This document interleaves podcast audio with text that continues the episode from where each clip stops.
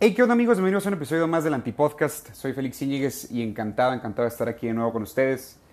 El lunes, qué día tan, no sé, tan, tan raro. A veces que eh, me recuerda mucho mi infancia que los domingos después de las 6 de la tarde, después de la carne asada familiar, ya me sabía el lunes y era un terror porque o no, no habías terminado de hacer la tarea y, y andabas preocupado, acelerado en la noche haciendo lo que te faltaba o la típica historia de que, mamá, se me olvidó la cartulina. Hijo de tu chingada. No, no, no. A mí me, me tumbaban los dientes de un manazo. Así les decía con la, cartulina. Pero este episodio habla en particular de ese lunes, el lunes eh, en el cual no estás tan motivado. El que viene después del domingo de bajón. Llamámoslo también lunes de bajón. Eh, hace un par de semanas eh, todavía estaba en Ensenada, California, en mi tierra. Y lo curioso es que con toda esta cuestión de la pandemia, yo creo que muchos de ustedes me entenderán. A veces uno se siente desmotivado, se siente triste. De hecho, veía hace poco un video de, de Sofía Niño de Rivera que decía, se vale sentirnos tristes, se vale llorar. Eh, a veces no todo es la pretensión que vemos en las redes sociales, que a veces se vuelve algo muy enfermizo, la verdad. Justo en el primer episodio del Antipodcast les mencionaba que el anhelo de la felicidad te vuelve infeliz y a veces ver tanta eh, información, eh, digamos, que uno quisiera viajes, eh, uno quisiera, no sé, estar con la chava más guapa o lo que sea, y el, hecho de anhelar eso te vuelve infeliz, ¿no? Y es, es, contraproducente. Y hay días que dices, puta, se vale, me siento, me siento triste, no sé por qué. Eh, ahí el problema es que luego la familia o, o, la pareja o los amigos o los roomies son los que terminan aguantando tu mal humor o tu tristeza, ¿no? Pero ahí el, el digamos, yo creo que el truco está en, en uno tratarse de, de y salir adelante, ¿no? A veces no es fácil, pero considero que es muy válido sentirse desmotivado, es muy válido sentirse triste, pero siempre hay que tratar de estar positivos. Yo creo que es una de las frases que más digo, creo que para autoconvencerme. Como yo creo que las personas que me conocen saben que siempre trato de ser una persona feliz, estar eh, payaseando, regalando una sonrisa, imitando gente, eh, pero no siempre es así, ¿no? La verdad que soy una persona muy en contacto con sus emociones y los que padecen de este mismo mal, mucha gente cree que es una bendición, pero a veces es una maldición porque sentimos todo al doble o el triple de lo que lo sienten los demás seres humanos. eh, la verdad que el ser tan hipersensibles a veces nos, nos, exponencializa todos los sentimientos, ¿no? Y esto de la pandemia me ha venido a mí afectar de manera positiva en ciertos aspectos y también de manera, de manera negativa. Pobre mi familia que les, les, les, tocó, les tocó aguantarme antes de mi regreso a la Ciudad de México mucho tiempo. Sé que son, no, soy, no soy un tipo fácil de lidiar. Y pues todos tenemos nuestros defectos, ¿no? Y siempre me acuerdo de la frase que mucha gente está diciendo últimamente, ¿no? Que la pandemia, el coronavirus ha venido a sacar lo peor y lo mejor de nosotros. Pero ¿qué es lo peor y lo mejor de nosotros? Digo, en mi caso yo creo que sería el carácter lo peor. y lo mejor, pues, aprendí a, discernir un poco, a, a, separar lo que realmente importa de lo que no tanto. Y eso también ayuda a aligerar un poco la carga en todo este camino llamada vida lo platicaba hace un par de días con un amigo, eh, entendimos, tanto él como yo en todo este proceso de la pandemia, que hay muchas cosas que nos tienen que valer madre. hay muchas cosas que, que, que, realmente no importan, pero les damos demasiada importancia. Cosas a veces que son superficiales, ¿no? Eh, yo creo que todo el mundo, después de toda esta etapa, aunque lo nieguen, eh, de toda esta etapa de la pandemia, aunque lo nieguen, va a ser realmente un cambio personal para todos, directa o indirectamente, ¿no? Porque el cambio se está viviendo, se está viviendo todos los días y creo que sí hay que enfocarnos mucho en lo, en lo que está sacando, en lo mejor que está sacando de nosotros. Yo creo que también esa introspección que todos estamos haciendo, en lo particular creo que también ha sido algo positivo que ha salido de la pandemia, como que he aprendido a darme cuenta de mis errores, de mis defectos y tratar de mejorarlos para mi nivel personal proyectarlo a nivel laboral y demás. Entonces, sí, como les decía, antes de venirme a la Ciudad de México, llegué hace una semana exactamente. Llegué el jueves de... Ah, no, no, no. Ahorita estamos al lunes. No, ya llevo un poquito más de la, de la semana. Eh, justo el jueves de la semana pasada cumplí, cumplí eh, la semana ya completa. Pero sí, justo antes de venirme para acá a la Ciudad de México, yo estaba un poco, em, digamos, harto y también un poco confundido porque no sabía em, realmente qué sentía.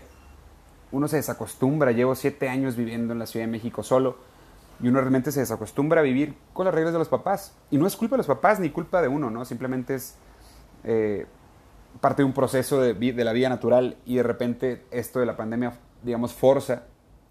Claro, definitivamente hubiera preferido mil veces eso a estar solo lidiando con la pandemia. Yo creo que ahí sí me volvería loco. sí, de por sí. Sí, de por sí no estoy muy completo, dirá mi padre.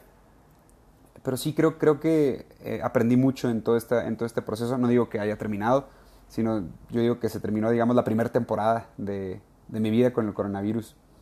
Y sí fue mucho aprendizaje, ¿no? Volver a casa, eh, aprender de nuevo de los padres y, y, y, uno realmente cuando vive fuera de su casa extraña, ¿no? Y valora y pues lidiar con tus familiares seis meses seguidos, pues, pues realmente te hace, yo digo, que, acostumbrarte de alguna manera y, y, no sé, como que se pierde ese, esa chispa que, que suele ser cuando pasa mucho tiempo y los vuelves a ver pero a todos aquellos que les tocó lidiar o les está tocando lidiar con, con, con, su familia, siempre antes de cualquier problema, antes de cualquier coraje o lo que sea, respiren profundo y analicen bien lo que van a decir, porque pues a veces uno puede ser hiriente con sus comentarios.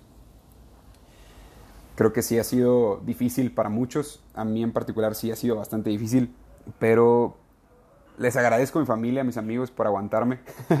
sin duda no soy, no soy, como les decía, no soy un tipo fácil de lidiar, pero yo creo que esto de la pandemia vino a ayudarme a, eso, a, darme cuenta de, de, los puntos negativos que tengo que trabajar. Y yo creo que la meditación, esto también, creo que esta plataforma me ha ayudado mucho como a expresarme y a la hora de platicárselos yo a ustedes, yo también lo estoy procesando, ¿no?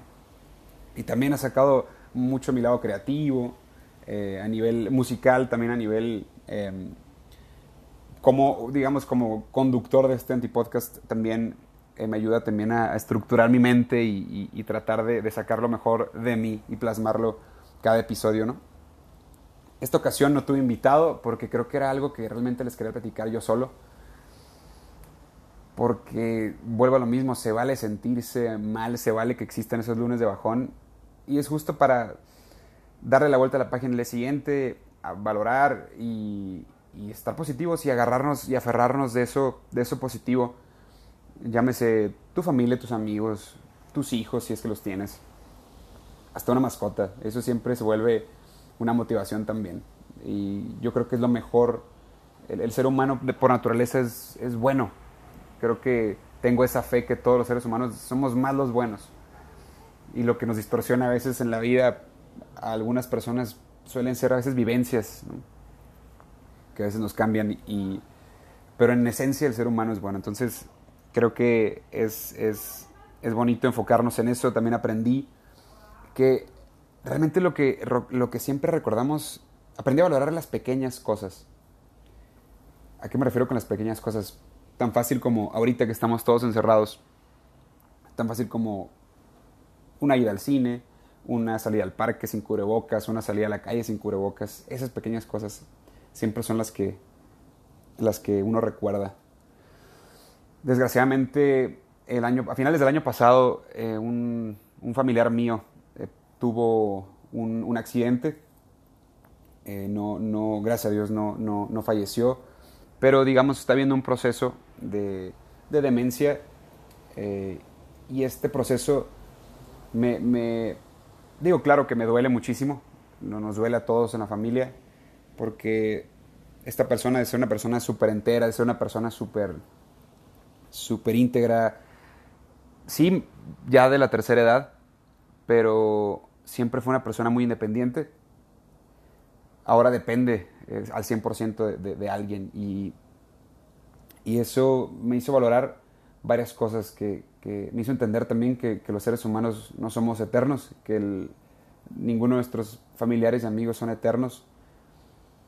Pero lo que me empecé a dar cuenta, y es algo que, que hasta me, me, causa muchas emociones, porque también es un, es un, son emociones lindas, pero también son emociones que a veces, por el recuerdo y demás, te causan tristeza.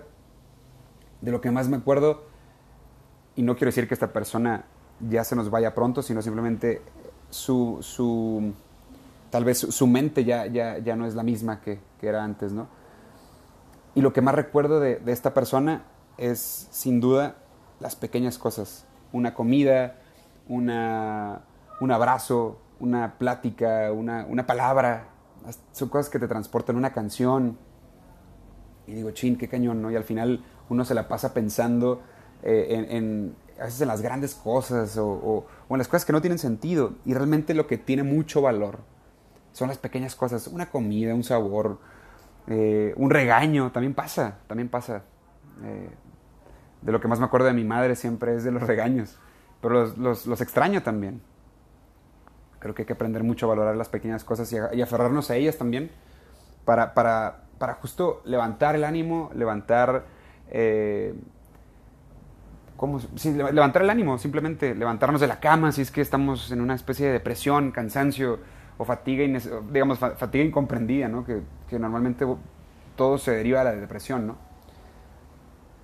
Yo digo que ahí es donde nos tenemos que aferrar como personas, en las pequeñas cosas y vivirlas al máximo, disfrutarlas al máximo, vivir el, vivir el ahora, creo, que es muy importante porque a veces que mucha gente se aferra al pasado o se la pasa pensando en qué va a pasar mañana, pasado, pero todo eso distrae del presente.